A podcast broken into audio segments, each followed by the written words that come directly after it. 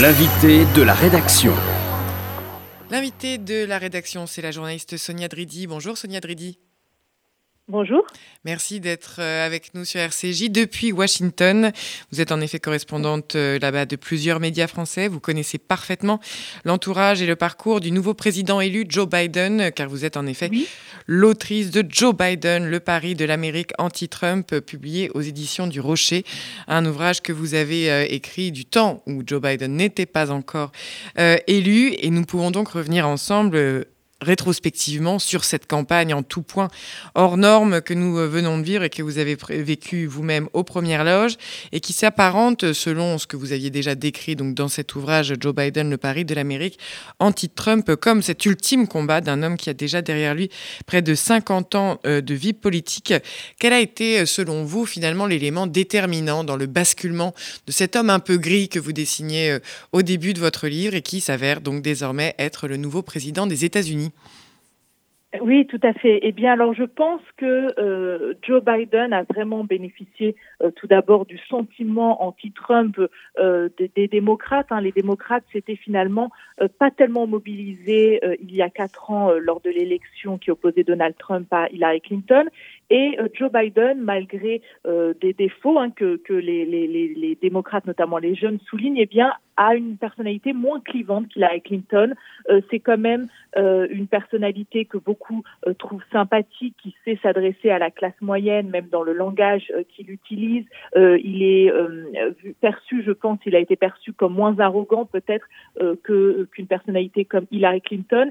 Et c'est assez extraordinaire finalement comment il a réussi à rassembler l'Amérique anti-Trump derrière lui, donc que ce soit des blancs, des noirs, des jeunes, des vieux, des centristes, des, des, des, progressistes. Il y a vraiment toute cette Amérique anti-Trump qui s'est qui s'est réunie derrière lui et il a obtenu un nombre de voix record euh, dans l'histoire des États-Unis, plus de 80 millions de voix. Donc c'est vrai que c'est euh, assez intéressant de voir comment euh, un candidat qui apparaissait au départ assez fade, très lisse, eh bien finalement a réussi à mobiliser de façon historique, assez extraordinaire, la population américaine, les démocrates, et, et, il a notamment réussi à convaincre les jeunes progressistes qui ne s'étaient pas ralliés derrière Hillary Clinton, mais il a été très malin, il a été opportuniste aussi. Hein, c'est souvent ce qu'il a euh, fait dans sa carrière politique, ce qui explique aussi sa, longévité. Il arrive très vite à s'adapter et il a adopté, par exemple, euh, dans son programme des propositions phares euh, de ses anciens rivaux plus à gauche, comme par exemple Bernie Sanders ou Elizabeth Warren, que ce soit le salaire minimum à, 15 dollars ou l'université gratuite pour certains foyers. Donc, il a vraiment réussi à, mobiliser ces jeunes progressistes, les minorités également, qui s'étaient vraiment peu déplacées il y a quatre ans. Mais alors, si on vous suit, euh, Sonia Dridi, euh, on aurait dit que, on pourrait dire que Joe Biden a réussi ce pari, ce pari du rassemblement, en tout cas de cette Amérique anti-Trump. Un rassemblement, vous l'avez dit, une mobilisation électorale qui a été historique euh, au cours de cette élection aux États-Unis, mais des résultats qui, somme toute, sont serrés est-ce qu'il n'y a pas là eu quand même, est-ce que vous n'êtes pas en train de le vivre, car vous me le disiez euh, juste avant euh, ce direct, euh, que, nous, que vous étiez dans ces, dans ces jours qui commençaient après, après la tempête de ces, de ces, de ces mois électoraux, mais est-ce qu'il n'y a pas un après-coup, dans cet après-coup, une forme de déception démocrate, car ça n'a pas été le châtiment tant espéré finalement contre chassant Donald Trump hors de la Maison-Blanche. Est-ce qu'il n'y a pas effectivement une, une déception dans le camp démocrate aujourd'hui? Oui, alors je pense que c'est une excellente question parce que vraiment, c'est peut-être un point qu'on souligne pas assez. En effet, ça a été quand même une grande déception euh, dans la campagne euh, Biden. Moi, je parle à, à, certaines personnes qui sont très proches euh, de, de, cette campagne et, et, et, vraiment, les premiers jours, il y avait quand même beaucoup de, il y a eu beaucoup de, de, de peur, de frustration. certes, on ne savait pas. Alors, c'est apparu au bout de d'un ou deux jours que quand même Biden allait euh, certainement remporter cette élection, mais clairement euh, les démocrates et la campagne Biden espéraient un raz-de-marée, ce qui n'a pas du tout été le cas. Alors même s'il ne faut pas oublier euh, que finalement il est quand même bien en avance sur Donald Trump, Joe Biden, et que on savait ça avec le, les, les votes par correspondance au fil des jours. Au départ, c'était très serré, mais plus les bulletins par correspondance ont été dépouillés, on sait que les démocrates votent majoritairement par correspondance par rapport aux républicains républicains, plus quand même il a Joe Biden a quand même réussi des victoires historiques comme l'Arizona, la Géorgie qui votait, qui n'avait pas voté pour un démocrate depuis les années 90. Il y a quand même des, des, des victoires qui ont été historiques, mais c'est vrai euh, que quand même pour euh, pour je pense même Joe Biden hein, dont j'ai étudié euh, le, le, caractère la personnalité je pense que c'est frustrant pour lui qui ait finalement pas eu cette victoire évidente dès le premier soir parce que ça montre que finalement après quatre années de, de, de présidence de Donald Trump eh bien il n'a pas réussi à obtenir une victoire plus évidente. Et je pense que oui ça a été ça a été une frustration pour lui. Alors moi je me je, je, je pensais bien hein, que on le, voit sur le terrain, la base électorale de Donald Trump était très solide. Je pense que là où on a beaucoup, beaucoup d'entre nous ont été surpris, euh, les observateurs ici aux États-Unis, c'est qu'il a réussi à finalement élargir sa base, alors que cela faisait euh, plusieurs euh, années finalement que beaucoup disaient que oui, il avait une base très solide, mais qu'il n'allait pas forcément l'élargir. Bah là, on a vu que finalement Donald Trump a réussi à élargir sa base par rapport à 2016. Oui, mais justement, Sonia Adridi, est-ce que, comme vous le dépeignez dans votre ouvrage, ce pari de l'Amérique anti-Trump, est-ce qu'il n'est pas de nature à réactiver à l'heure actuelle, alors derrière même ces message de, rassemblement, une forme de clivage irréconciliable entre, entre ces deux Amériques qui ont été euh, justement dépeintes dans, cette, dans ces oppositions irréductibles? Je cite à l'appui, par exemple, un, sondage euh, récent de, de la Monmouth University Polling Institute qui a, qui a estimé que 77% des républicains jugent que l'élection de Joe Biden n'est pas légitime. Alors on sait combien le président Trump exacerbe cette, cette tension autour des fraudes et, euh, et, et effectivement vocifère beaucoup à cette euh, à ce niveau-là. Mais est-ce qu'il n'y a pas quand même finalement aussi une un résultat de cette campagne menée par, euh, par Joe Biden sur ce pari de l'Amérique anti-Trump? C'est qu'en effet, cette, cette Amérique de Trump ne se reconnaît pas en Joe Biden. Alors, tout à fait. Je pense que la, la société est polarisée, euh, extrêmement polarisée. Hein. Moi, je suis arrivée aux États-Unis en 2015. Je connaissais bien la société déjà américaine déjà avant parce que j'ai étudié aux États-Unis et j'ai été très frappée déjà en 2016 de voir euh, la, la, la, polarisation devenir de plus en plus importante. Et je trouve qu'en 2020, euh, cette polarisation est aujourd'hui inquiétante. C'est-à-dire que vraiment, on voit euh, des familles euh, se diviser, euh, des couples se disputer, des voisins se disputer. On sent vraiment une tension dans la société américaine que je ne ressentais pas autant il y a quelques années. donc ça, c'est un fait. Et finalement, moi, je trouve que Joe Biden, oui, clairement, il ne va pas réussir tout de suite à réconcilier l'Amérique, mais je pense qu'il peut quand même apaiser cette Amérique parce que quel autre démocrate que lui finalement aurait pu euh, euh, aurait été mieux placé? Parce que c'est vrai que ça aurait été quelqu'un comme Bernie Sanders, comme Kamala Harris, euh, qui, qui n'aurait vraiment pas été accepté par les républicains. Là, je peux vous dire que je parle à de nombreux républicains, on va dire modérés, euh, qui acceptent Joe Biden, qui, sont, qui ne sont pas ravis. Alors, il faut déjà rappeler qu'il y a des républicains qui ont voté pour Joe Biden. Ces républicains n'auraient peut-être pas voté pour un Bernie Sanders ou, ou encore une fois Elizabeth Warren ou Kamala Harris, des gens qu'ils considèrent plus à gauche. Euh, la force de Joe Biden, quand même, c'est que toute sa carrière politique, ça a été l'homme du compromis, l'homme qui parlait aux républicains au Congrès. Il est ami avec euh, des républicains, par exemple Lindsey Graham, euh, qui est un proche de Donald Trump. Aujourd'hui, c'est un sénateur euh, de Caroline du Sud. Il avait dit il y a quelques années, si vous n'aimez pas Joe Biden, c'est que vous avez un problème. C'est l'une des personnes les plus sympathiques que j'ai rencontrées en politique. Et ça, c'est un sénateur républicain très proche de Donald Trump qui déclarait ça. Donc finalement, évidemment, ça, ça, aurait été très compliqué pour n'importe quel président en 2021 de réconcilier l'Amérique, mais je pense que Joe Biden n'est pas trop mal placé parce que euh, même si pour les républicains, évidemment, c'est une forte déception, euh, c'est quelqu'un qui, voilà qu'ils qu'ils vont, je pense pour beaucoup, alors pas les, les, les, Trumpistes les plus extrêmes entre guillemets, euh, mais je pense que les républicains dits modérés, ceux un peu plus peut-être de l'establishment, vont accepter davantage Joe Biden parce que c'est quelqu'un qu'ils connaissent depuis des années, c'est quelqu'un qui sait parler aux républicains. Donc finalement, je pense que ce que je trouve assez intéressant, c'est que euh, ce candidat qui était au départ vraiment un candidat par défaut, je trouve est devenu l'homme de la situation parce que euh, c'est euh, l'une des rares personnalités en politique aujourd'hui qui sait parler aux deux camps et qui sait se faire accepter d'une certaine manière par les deux camps. Dans mon livre, je cite notamment un républicain du Delaware qui connaît très bien Joe Biden, qui dit qu'il ne partage pas du tout ses opinions politiques et qu'il est allé trop à gauche pendant cette campagne selon lui, mais que, Joe Biden est quelqu'un de très sympathique. Et je pense que c'est quand même la vision qu'ont beaucoup d'Américains. Oui, c'est amusant parce que ça, rejoint cette figure qui a été décrite autour de, de, Joe Biden, ce surnom, par exemple, Sonia Dridi, qui est celui de Uncle Joe, qui serait donc finalement cette, cette sympathie qui se dégagerait du personnage. Est-ce que c'est ainsi aussi qu'on peut voir, euh, aussi relire euh, ce qui s'avère être euh, les résultats de, définitifs de, l'élection de l'élection américaine et ces évolutions aussi dans l'électorat, c'est-à-dire que contrairement à ce qu'on aurait pu anticiper, finalement Joe Biden a notamment progressé, par exemple, dans l'électorat blanc par rapport à Hillary Clinton en 2016 et à l'inverse, on, a vu aussi Donald Trump gagner quelques points dans, dans l'électorat afro-américain. Il y a quand même, de manière sous-jacente à ces clivages qu'on a, qu'on a décrits, des mouvements, c'est-à-dire euh, l'un et l'autre sont capables parfois d'agir sur, euh, sur, sur des électorats euh, que, qu'on, ne leur prête pas, mais c'est plutôt bon signe, c'est-à-dire qu'il y a quand même des mouvements et des communications dans cet électorat américain.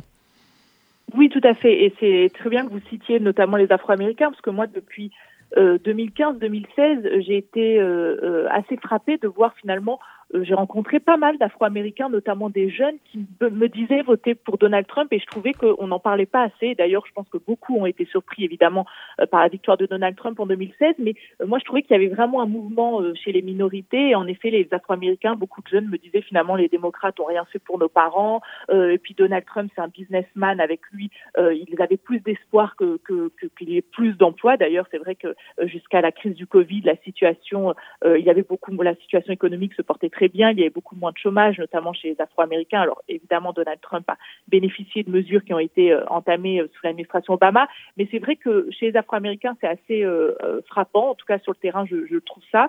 Euh, je trouve. Et puis, euh, et oui, c'était la grande peur de Donald Trump. Moi, j'ai parlé euh, à, des, à des diplomates notamment qui s'entretenaient avec Donald Trump avant même que Joe Biden annonce sa candidature à la présidentielle. Et Donald Trump avait très peur de la candidature de Joe Biden parce qu'il sait qu'il allait pouvoir lui piquer entre guillemets des votes chez la classe moyenne.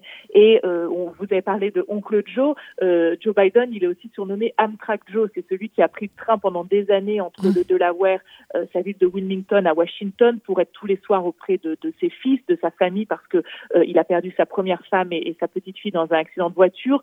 Et, donc, euh, euh Joe Biden, c'est euh, pour beaucoup de personnes de la classe moyenne quelqu'un qui leur ressemble un peu entre guillemets. Alors jusqu'à ce qu'il devienne président, mais quelqu'un qui prenait le train pour aller au travail, qui encore une fois dans, ses, dans son vocabulaire, des fois il utilise, il utilise beaucoup cette expression Fox, qui veut dire légende. voilà, si on peut on traduit ça de façon littérale. Et du coup, il sait s'adresser à la classe moyenne. Et c'est vrai que c'est pour ça que je pense qu'en effet, il est, moins clivant que, certains autres candidats euh, démocrates et qu'il y a des mouvements. On a vu aussi chez les hispaniques, beaucoup d'hispaniques, notamment les cubains, euh, voter pour Donald Trump. Donc la société est très polarisée, mais euh, elle, ce n'est pas aussi blanc et noir qu'on peut se l'imaginer. Il n'y a pas, on disait aussi que les femmes de banlieue allaient moins voter pour Donald Trump, elles ont quand même beaucoup voté pour Donald Trump. il y a des personnes éduquées aussi qui votent pour Donald Trump, pas seulement des non diplômés. Donc je pense en effet que c'est beaucoup plus complexe que ce qu'on peut voir de l'extérieur. En effet, mais alors, est-ce que l'autre question qui se pose est derrière justement ce, cet, oncle, cet oncle Joe, derrière ces messages de rassemblement et cette figure qui en effet finalement s'est imposée au titre de ses qualités euh, morales finalement, qui semble se dégager de, de, Joe Biden, qu'en est-il, que, peut-il en être dans les actes? Bon alors je signale, parce que ça fait partie de l'actualité, que, que, Joe Biden donc s'est cassé apparemment le pied droit. Vous confiez alors, moi j'ai juste lu symbolique fracture du pied droit et il s'agirait d'une probable culpabilité en lien avec une direction choisie. Joe Biden est-il le genre d'homme à se sentir coupable d'être devenu président euh, peut-être fort tard dans sa vie? Ah non, alors je pense qu'il est ravi, il est frustré. Une je hypothèse. pense de pas l'avoir été. Euh, oui, oui, parce que En fait, Joe Biden, il, a rêvé toute sa vie d'être d'être président. Hein, et depuis qu'il était adolescent, certains racontent déjà qu'il leur disait qu'il voulait être président des États-Unis. Il avait aussi confié ça à sa première femme Nelia.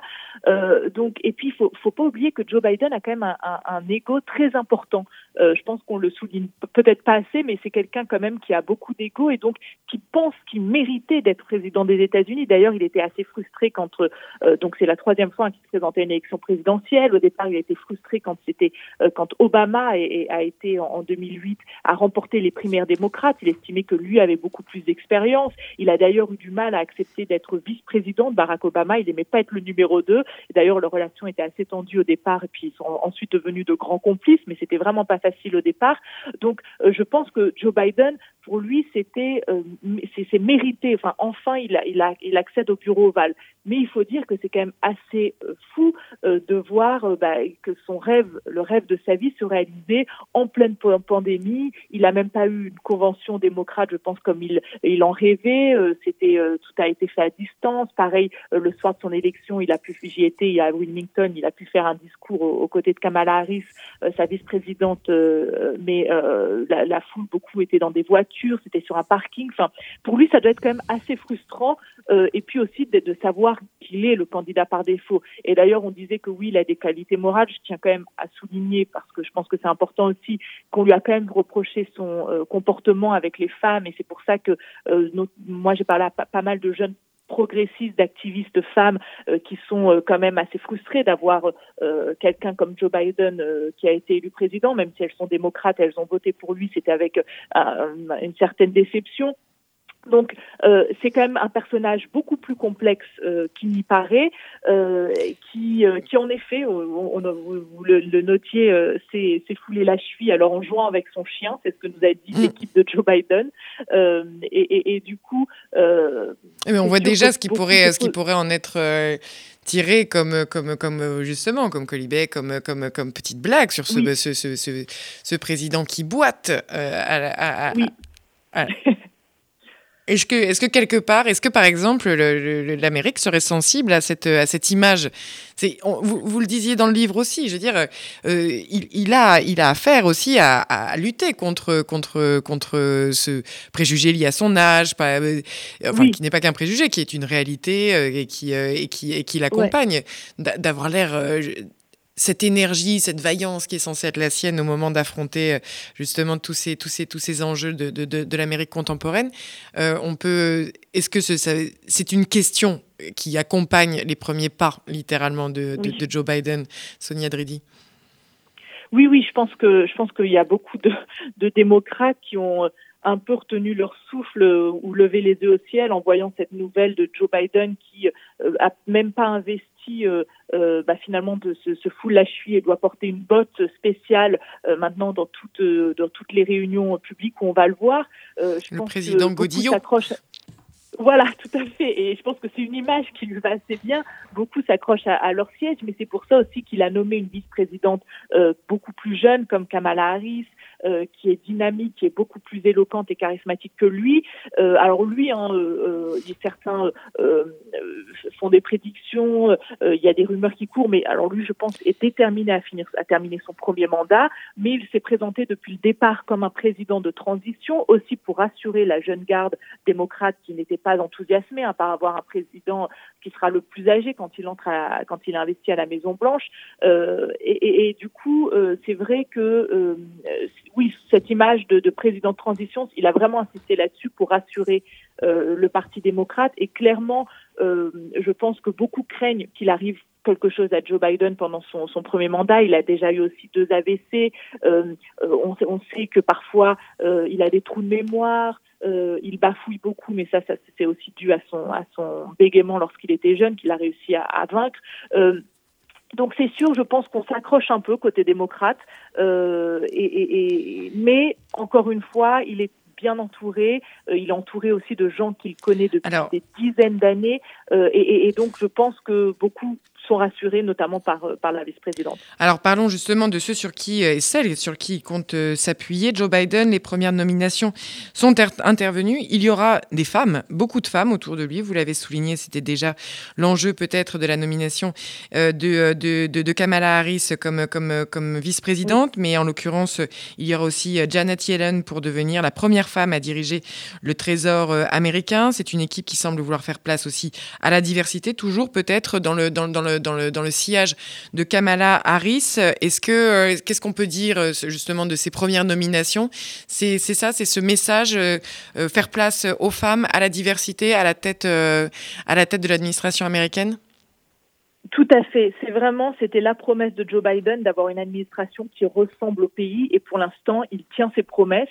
Euh, c'est historique. Hein, euh, il va y avoir une équipe 100% féminine pour, assurer sa communication euh, avec Jen Psaki qui va être la porte-parole de la Maison Blanche et sa, son adjointe sera d'ailleurs une francophone, Karine Jean-Pierre, qui a vécu notamment en, Martinique, en, en Haïti et qui était travaillait déjà sous l'administration Obama. Ça, c'est un autre point important. Il s'est quand même entouré par beaucoup euh, de personnes, de conseillers qui travaillaient euh, déjà euh, sous l'administration Obama, comme notamment son secrétaire d'État, Tony Blinken, que j'ai interviewé pour ce livre, qui est aussi un francophone. Donc, c'est d'ailleurs l'administration la plus francophone et francophile hein, de l'histoire des États-Unis. Il y a aussi John Kerry, l'ancien secrétaire d'État, qui va être l'envoyé spécial pour le climat, qui est aussi francophone et francophile.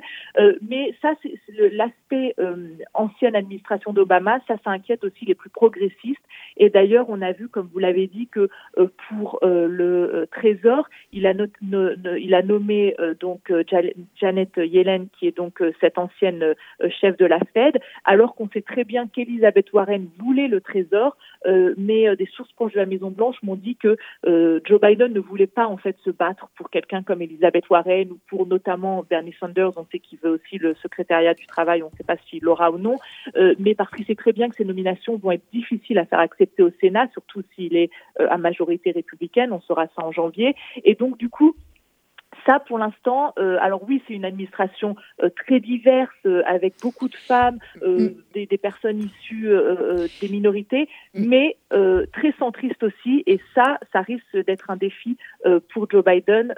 Et, et, je pense que les progressistes l'attendent au tournant. Oui, on est déjà dans, ce, dans, cette, dans, cet entre-deux qui se dessine, c'est-à-dire à la fois de, un message qui passe avec cette, cette, cette, cette, ce renouvellement, ces figures, ces nouvelles figures, mais il va y avoir des batailles à mener. Et si elles ne sont pas menées pour Elisabeth Warren, ne serait-ce que, et vous le disiez, euh, là en l'occurrence, c'est par exemple même la figure de, Nira Tanden, donc, euh, qui est une femme d'origine indienne et qui va diriger le bureau de la gestion et du budget. C'est un poste clé, mais là, mais là déjà, un obstacle, ça n'est pas celui euh, évidemment interne au camp démocrate, mais c'est celui des républicains qui ne, sortent pas si amenuisés de cette, de cette défaite de Donald Trump, parce que finalement, notamment au Sénat, il reste en position évidemment déterminante et, par exemple, s'oppose potentiellement déjà à la nomination de Nira Tanden, donc, euh, donc euh, pour diriger ce bureau de la gestion et du budget.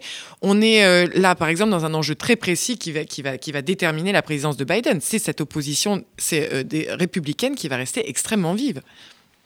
Oui, oui, tout à fait. Alors, il y a un petit espoir chez les démocrates que finalement, on va arriver à une, à une égalité grâce au, vote qu'on attend en Géorgie. Hein. Il, manque deux sénateurs à élire en Géorgie début janvier. Et donc, si euh, les démocrates remportent ces deux sénateurs, eh bien, il y aura 50-50 euh, au, Sénat, ce qui est très rare. et du coup, ça sera la vice-présidente, voilà, Kamala Harris, de départager. Et dans ce cas-là, les, euh, les démocrates seraient majoritaires au Sénat. Je ne suis pas sûre que ce soit vraiment un scénario qui, qui va arriver, euh, parce que même si les sénateurs, euh, les républicains remportent un de ces deux sénateurs, ils auront la majorité au Sénat, et je pense que c'est un scénario un peu plus probable. Alors après, mm. on peut toujours euh, avoir des, des, surprises, mais du coup, en effet, si le Sénat est à majorité républicaine, ça va être très compliqué pour Joe Biden, même si encore une fois, il connaît très bien tous ces sénateurs républicains qui, pour beaucoup, sont là depuis des dizaines d'années. Euh, que ce soit sur euh, toutes les lois qui concernent euh, les impôts, euh, le climat, faire, aussi, comme vous l'avez souligné, confirmer des nominations, tout ça, ça va être très compliqué. Ensuite, avec en plus une, cour constitutionnelle qui, on le sait, a basculé. Qui penche à droite. Voilà. Tout à fait. Voilà, tout à fait. après, encore une fois, par exemple, c'est Mitch McConnell qui est le, sénateur, le, chef des républicains au Sénat, et Mitch McConnell et Joe Biden se, se connaissent très bien. Euh, c'est-à-dire que quand euh, Joe Biden était vice-président de Barack Obama, Mitch McConnell, qui est un conservateur, refusait de, de, dialoguer, de négocier avec Barack Obama. Barack Obama qui, ne connaissait, qui connaissait très peu les usages du, du Congrès, contrairement à Joe Biden. Et donc, c'est pendant cette période-là que Mitch McConnell et Joe Biden se sont vraiment rapprochés. Donc, encore une fois, ça va être très compliqué pour Joe Biden, mais quel autre démocrate aurait pu, plus que Joe Biden, tenter de négocier avec euh, les républicains euh, Mitch McConnell disait d'ailleurs, voilà, Mitch McConnell disait d'ailleurs de Joe Biden, au moins il, il comprend qu'il y a certaines choses qui sont inacceptables pour nous et, et il négocie en fait sur une base assez honnête, dirons-nous. Euh, donc évidemment, ça va être compliqué, mais euh, encore une fois, Joe Biden, qui connaît le Congrès comme sa poche, sera pas trop mal placé pour essayer d'avancer sur certains dossiers. Oui, on comprend. Et, je vais le préciser aussi, excusez-moi, il y a aussi euh, au moins deux sénatrices républicaines euh, qui pourraient s'aligner avec les démocrates sur certains euh, sujets. Et c'est sur ces sénatrices républicaines, notamment ces deux femmes, que, les démocrates comptent aussi. C'est intéressant puisqu'on voit qu'au final, comme dans l'électorat, il y a des il y a des, points de passage possibles et que peut-être en effet, c'est ça qui, qui aura qui aura qui aura permis qui peut permettre cette présidence Joe Biden de, de, de réaliser un certain nombre d'actes. On peut euh, aborder cette question aussi à l'international. Euh, Biden, c'est justement ce que vous, l'avez décrit notamment dans le courant de la présidence Obama, c'était l'expert en politique internationale, euh, notamment sur, sur la question de l'alliance transatlantique. Quelle, quelle, quelle, quelle politique peut-on attendre de Joe Biden? Quel est, quel est son regard sur, sur l'Europe? Peut-il revenir sur cette Amérique finalement revenue sur elle-même et, et, et, ce de manière qui peut sembler entérinée C'est-à-dire, y a-t-il un repli américain acté ou Joe Biden peut-il restaurer cette, cette complicité, cette coopération euh, euh, européo-américaine tout à fait. Alors je pense que euh, Joe Biden a vraiment à cœur de restaurer euh, ses liens avec l'Europe. D'ailleurs, Tony Blinken, son futur secrétaire d'État, me l'a dit euh, pendant euh, notre entretien. C'est vraiment une des priorités de Joe Biden, qui est un transatlantique convaincu, qui, lorsqu'il était chef des affaires du comité international au Sénat, eh bien, a beaucoup voyagé, notamment en Europe. Il connaît très bien la chancelière allemande Angela Merkel. donc, c'est vraiment, pour lui, c'est très important. je pense que les démocrates ont été vraiment choqués de voir la façon dont Donald Trump traitait avec les Européens, notamment sa relation avec l'OTAN. Euh, Joe Biden euh, veut appuyer hein, cette, cette, cette alliance, cette, l'importance de cette alliance pour les États-Unis, même si les Américains sont plutôt d'accord en général avec euh, Donald Trump qui demande à ce que les alliés eh bien, paient davantage leur, le, le, le, fardeau financier de l'Alliance Atlantique. mais donc, en tout cas, sur le, papier, hein, Joe Biden va, je pense, renouer ses liens avec l'Europe. Ensuite, alors, malheureusement, puisque les, c'est les, justement, c'est, c'est euh, mais peut-être faire le lien avec, euh, euh, avec aussi ce qui peut être le dossier israélo-palestinien pour, pour Joe Biden, ça va être la question de l'effectivité de sa présidence. C'est-à-dire que dans les mots, il y a quelque chose qui puisse trancher totalement avec, avec ce qu'a été la présidence de Trump, c'est une chose. Est-ce que, par exemple, le dossier israélien n'est-il pas un bon exemple aussi de ce que pourrait être concrètement une, une, une présidence, une présidence Biden? On est, on l'a attend effectivement avec, euh, avec, euh, avec circonscription parfois, parce, étant donné les liens qui avaient été tissés entre l'administration Trump, par exemple, et, euh, et, et, le gouvernement de, de, de Benjamin Netanyahou en, en Israël. Quelle, peut, quelle, quelle, est la position finalement aussi? Et y aura-t-il un engagement de la présidence Biden sur le terrain, par exemple, du Proche-Orient?